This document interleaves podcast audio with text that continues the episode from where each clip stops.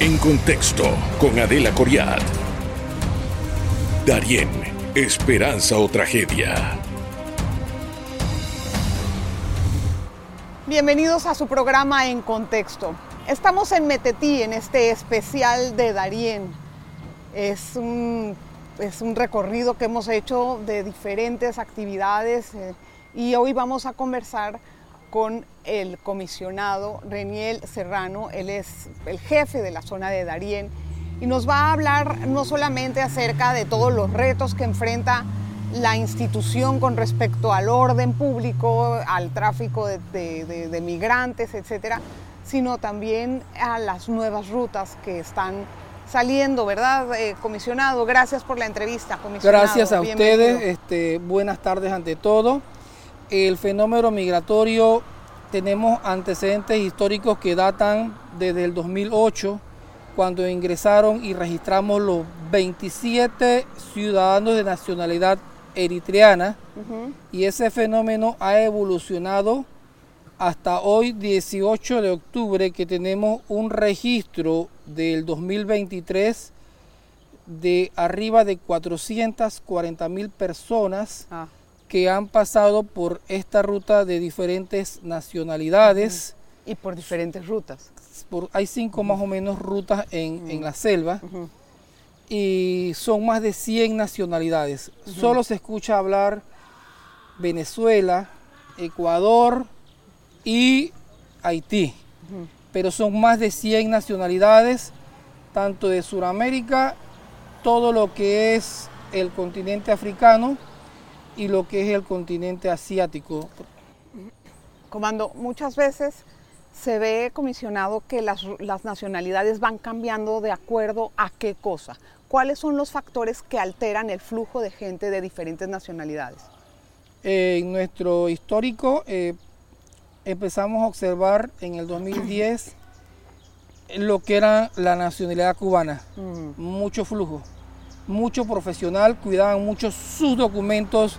Si soy doctor, llevaba sus documentos por la política de los, de los pies secos, pies mojados.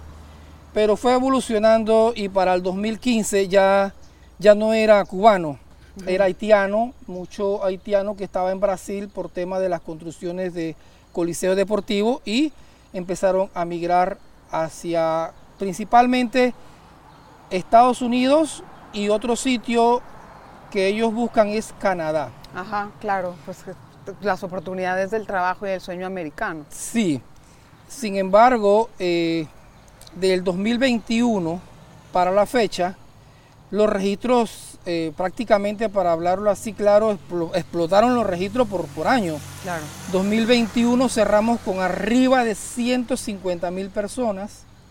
2022 faltaron pocos números para llegar a 250 mil.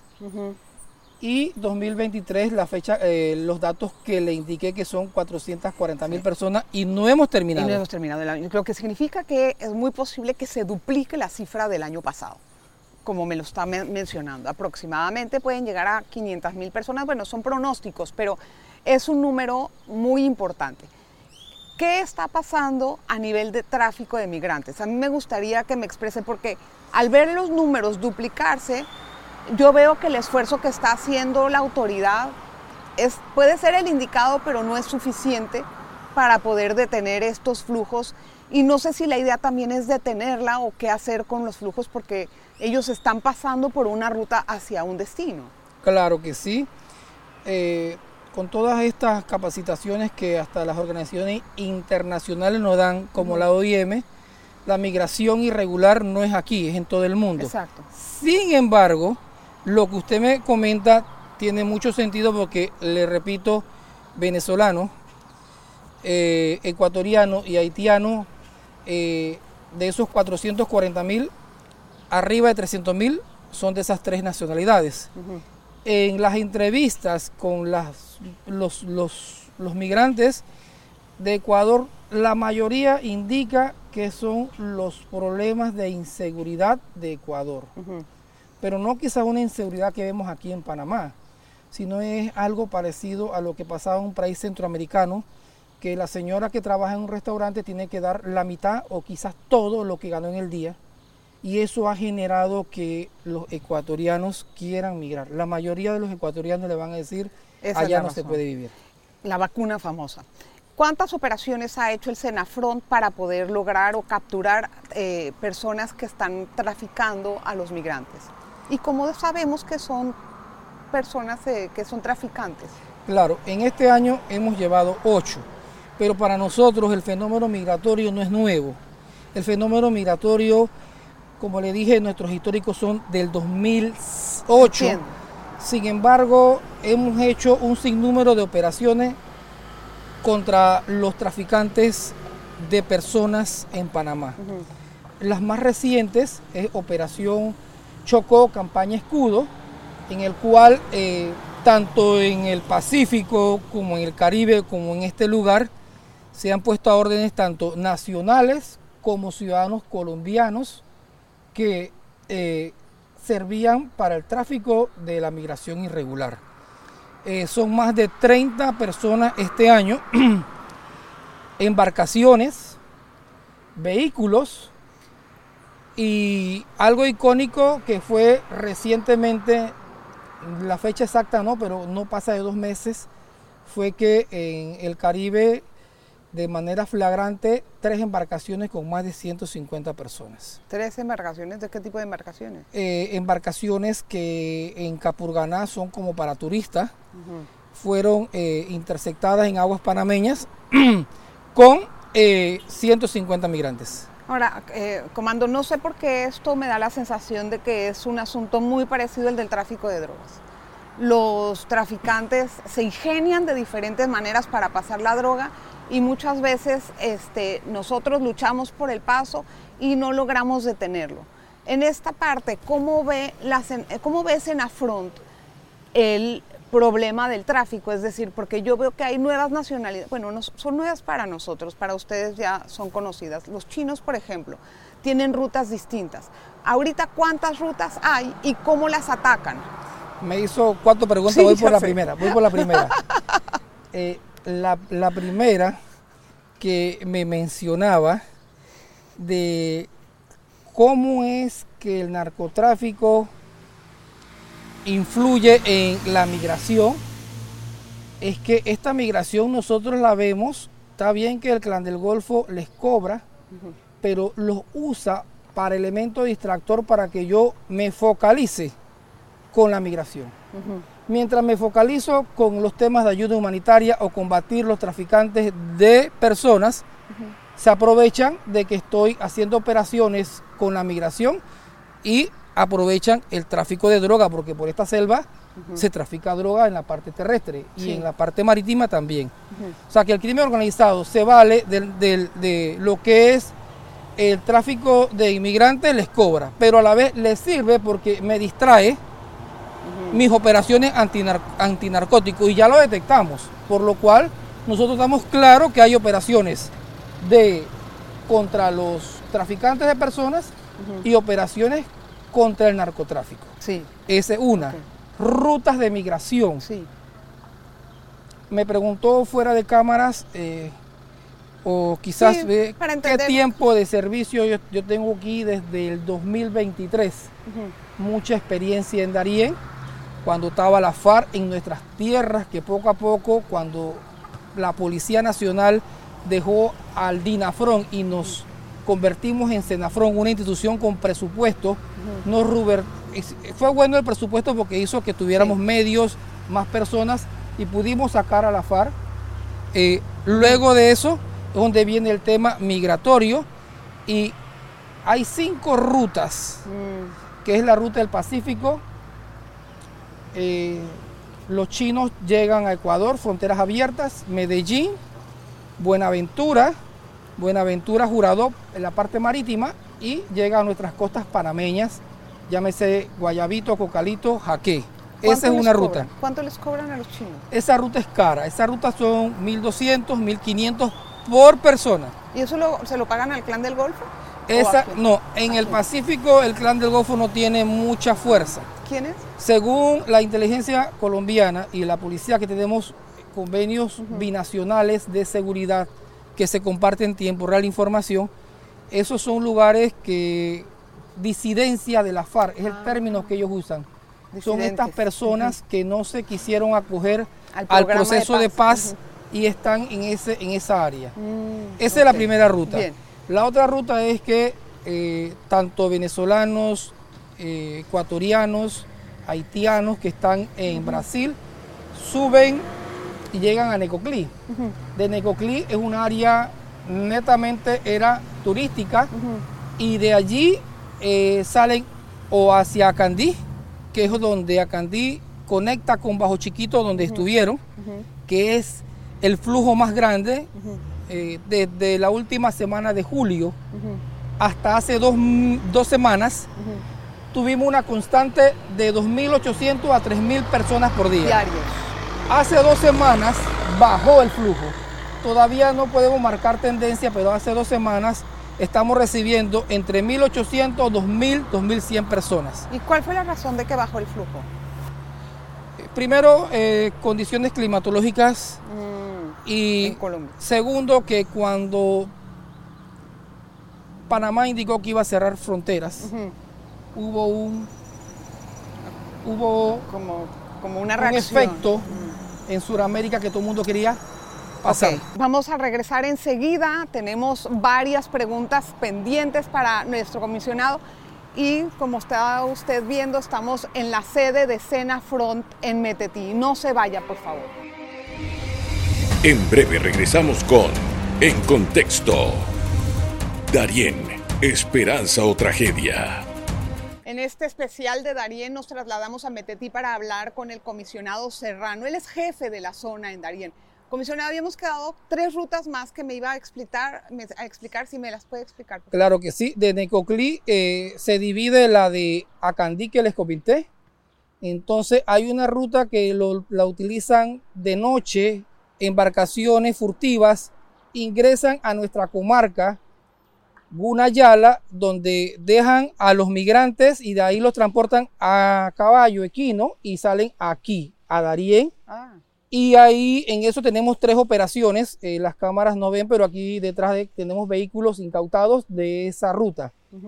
Esa ruta llega a Huacanamembrillo o en lo que es la cabecera de lo que es nuestros ríos de aquí, de aquí mismo. Mm. Y la otra ruta que se ve un poquito más o menos es desde allí, pero ya no llega sino a otro lugar que se llama Puerto Escocés de la comarca y ya no es a caballo, sino es caminando Ah. y llega al río Canamembrillo también.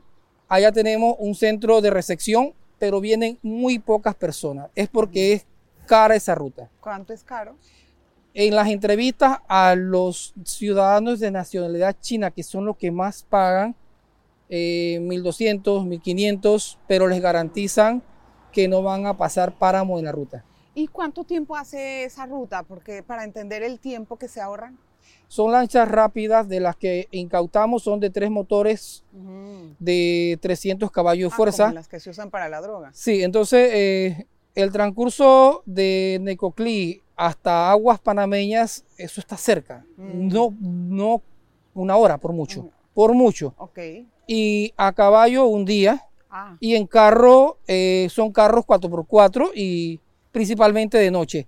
Está todo coordinado que si la embarcación llega de noche, los caballos están listos y los carros están listos para sacarlos. ¿Y el destino de las personas asiáticas dónde es? Porque en algún, momen- en algún momento tienen que llegar a una estación de recepción para irse, si van a Estados Unidos, para irse en los buses hacia, hacia Costa Rica. Claro ¿o que sí, es? y es así. Ellos llegan limpiecitos, no vienen ni picados de mosquito, ni ninguna inclemencia del tiempo.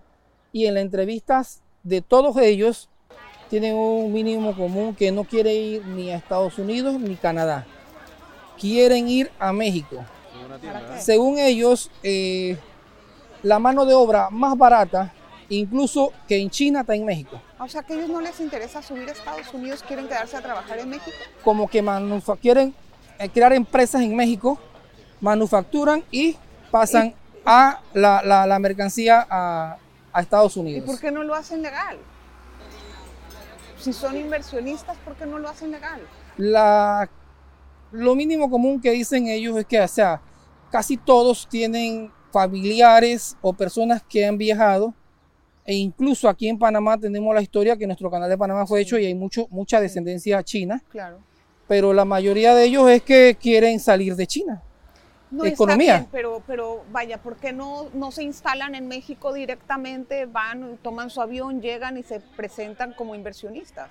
O a otro país. O a otro país, o sea, pero es que mencionó México, ¿no? Sí, claro que sí, porque es su destino final. Exacto, entonces, ¿por Ellos qué no lo hacen por una ruta legal en vez de hacer todo eso?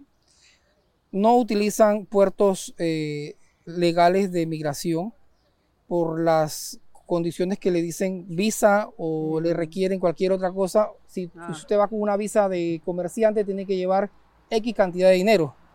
Pero si entran por acá, por Ecuador, ellos entran ilegal Ah. y ya no tienen que declarar que voy con 50 mil, 100 mil, 200 mil dólares para momento, poner un negocio. En algún momento tienen que regularizarse en el país de destino. Sí. No van a quedar ilegales todo el, todo el- toda la vida. Pero es como aquí, aquí muchos de ellos pueden quedarse y tenemos muchos chinos y estamos acostumbrados a ver los chinos en los supermercados, lavanderías o eh, restaurantes y usted lo oye hablando entre ellos y quizás usted piensa que está hablando entre ellos, pero puede ser uno que recién llegó y no sabe cuánto darme devuelto a mí. Claro, entiendo. Eh, otra pregunta, eh, comando. También vimos muchos niños y una cantidad importante en este momento, un pre- 20% aproximadamente, de los, de los que transitan las, las rutas que son sumamente peligrosas de niños y adolescentes no acompañados o adolescentes que van también con sus papás. Esta cifra, ¿qué le dice usted? Porque vemos a familias todas juntas caminando y me parece una ruta sumamente peligrosa para las familias. Claro que sí, de los 440 mil, la mayoría son hombres solos, pero hay familias. En los registros son arriba de 90 mil niños que han pasado este año, que es el 20% que usted indica. De ese 20%, eh, tenemos como el 1% que está, entran en categoría de sin documentos, Mm. No acompañados y separados. Los digo rápido, sin documento está claro. Mm, Nos lo detectamos, tenemos con las agregadurías de policía de Sudamérica y nos demora dos semanas más o menos verificar que sea cierto que se le, los documentos se le mojaron. Ujú, Aquí hay un albergue para niños, se mantienen en esa parte. Hay otra categoría que es separado. ¿Qué es separado? Que el padre o la madre o los familiares se quedaron atrás porque Están cansados. están cansados o han muerto. Hemos visto casos de que la Sí. madre murió, el río se la llevó, l- eh, captamos la unidad de adolescente de nosotros y se la ponemos al CENIAF. Mm, Hemos tenido sí. varios casos de estos que eh, queda el, el- menor en el CENIAF.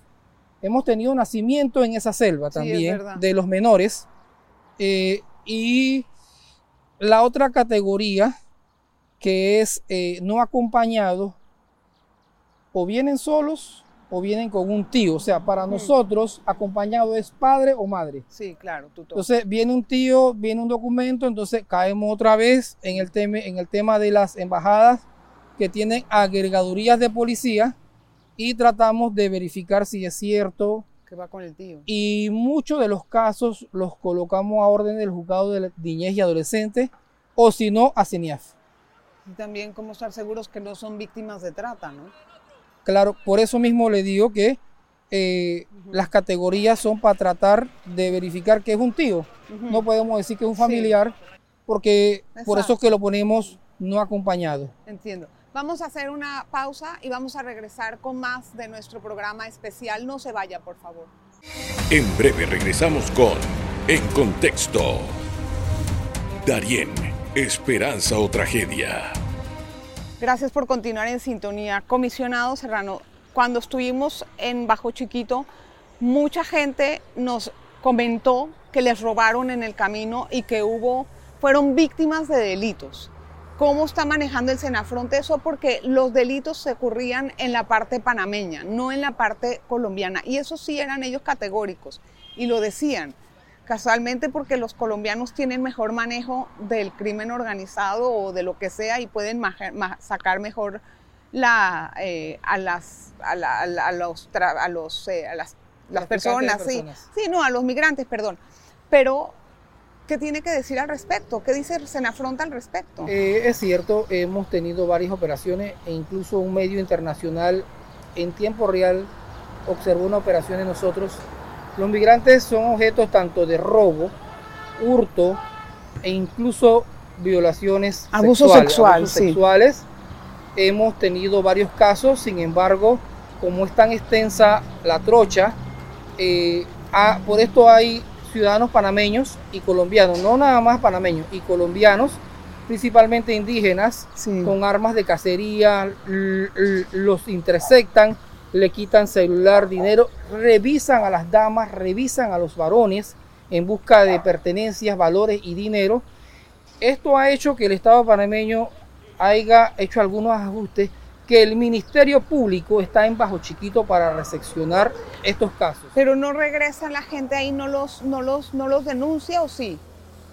Si hay denuncias. Porque quieren irse, o sea. No, ajá. hay denuncia e incluso el Ministerio Público es consciente que como son denuncias que requieren la que la persona la tome y la recepcionan y no lo retienen. ¿Y como cuánta gente, cuántas denuncias hay si tiene el dato en el Ministerio El Público? Ministerio Público lleva sus estadísticas. Ah, ok, sí le entiendo. puedo decir que en este año son arriba de, de 40, 50 denuncias Mm. le- interpuestas ante el Ministerio Público. ¿De robo y hurto o de qué? de lo que es robo y hurto. Sí No violación. no, también Ah, tiene, también. tiene Ujú. denuncias, pero casi que la mayoría de las víctimas. No quieren seguir el proceso. Es que ese dato de violaciones y abusos sexuales nos dijo eh, Médicos Sin Fronteras que eran aproximadamente 290 el cálculo que ellos tenían, la estadística que tenían. Me parece un número muy alto como para que no haya esa respuesta. Claro, hay un fenómeno que muchos migrantes indican ser objeto de eh, cualquier delito para tratar de que los ayuden. Mm. Pero los delitos se están dando. Sí se están dando. No estoy ¿Y qué puede hacer. Senafront al respecto? O sea, Senafront puede ponerla en la trocha eh, guardias, ¿qué puede hacer? Es que si tuviéramos en el lugar, viéramos la realidad. Sí, es otra cosa. La realidad que tenemos gente, pero como tenemos gente, se están moviendo y en el momento no tenemos la capacidad de poner un policía cada 10 o 100 metros durante la trocha. Tenemos unidades patrullando, pero se aprovechan tanto de día como de noche. ¿Como cuántas unidades hay, Comando? No, eso sí le puedo decir, que es una cantidad eh, arriba de 100, son varias patrullas en la ruta. Mm, No le puedo decir dónde y el lugar, pero sí una cantidad Sí. arriba de 100. mm. ¿Duermen ahí? No, ellos son fuerzas especiales. Ellos caminan. Por ejemplo, eh, se llama matriz de operaciones. Sí. Y en la matriz de operaciones dice, hoy camina, mañana eh, lo que hace vigilancia. Porque si caminamos, nos detectan Mm. mucho. Y Ah, ya. Sí ayuda al migrante, pero también ayuda al que está tratando de robarle, hurtarle. ¿Y qué resultados ha sacado de esa fuerza especial? Operación Escudo tiene Ah, resultados, es. como le dije de un inicio. Eh, tenemos personas, más de 70 personas aprendidas por robo, hurto, tanto en la trocha como en el litoral pacífico como en el litoral atlántico, En lo que va del año. en lo que va del año. Otra cosa eh, que nos dio mucho dolor también es la eh, denuncia de muertes en el camino. Ahí la gente va y dice, hay un muerto aquí, hay una niña, había un bebé, había...